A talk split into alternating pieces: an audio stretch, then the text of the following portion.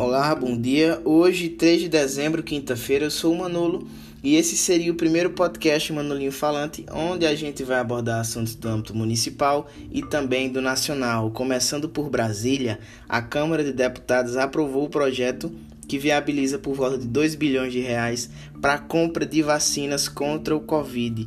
Essas vacinas serão compradas ao Instituto AstraZeneca, que é de Oxford, e alcançarão 50 milhões de brasileiros a partir de janeiro.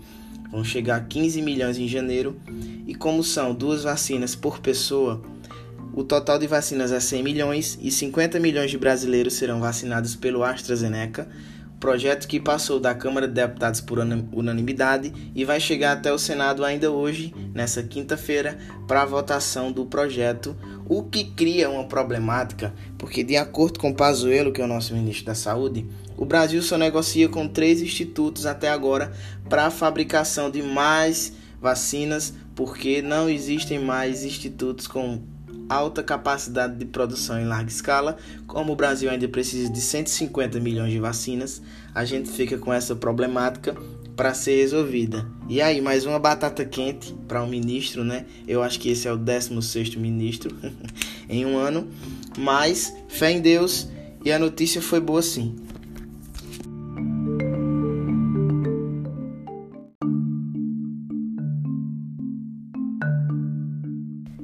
PIB positivo. Após o número do terceiro trimestre em alta, o governo fala sobre desarmar o escudo contra a pandemia.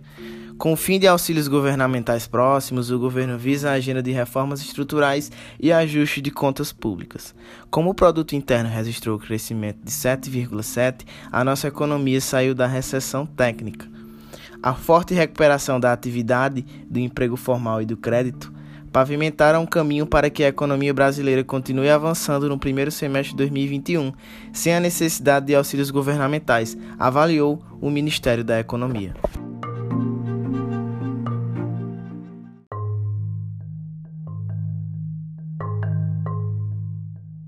Voltando ao âmbito municipal, o prefeito Edson Vieira de Souza pediu uma suplementação de aproximadamente 20 milhões de reais.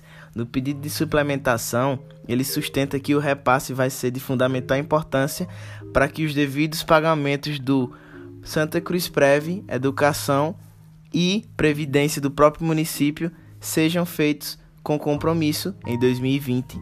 Além disso, pagamentos de folhas de novembro ainda serão feitos com essa suplementação que vai à casa hoje, quinta-feira, para os vereadores aprovarem ou não, de acordo com o projeto.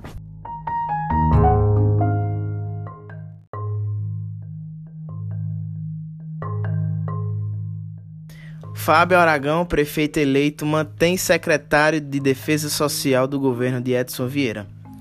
Nessa última noite de quarta-feira foi anunciado no Instagram do próprio o nome do Coronel Sena, que era secretário de Defesa Social, hoje fará parte da secretaria executiva da mesma, ao lado do Coronel Vareda. Coronel Sena agora vai trabalhar com Fábio Aragão após seis anos com o Edson Vieira. Ele continuará o seu trabalho na cidade de Santa Cruz do Capibaribe.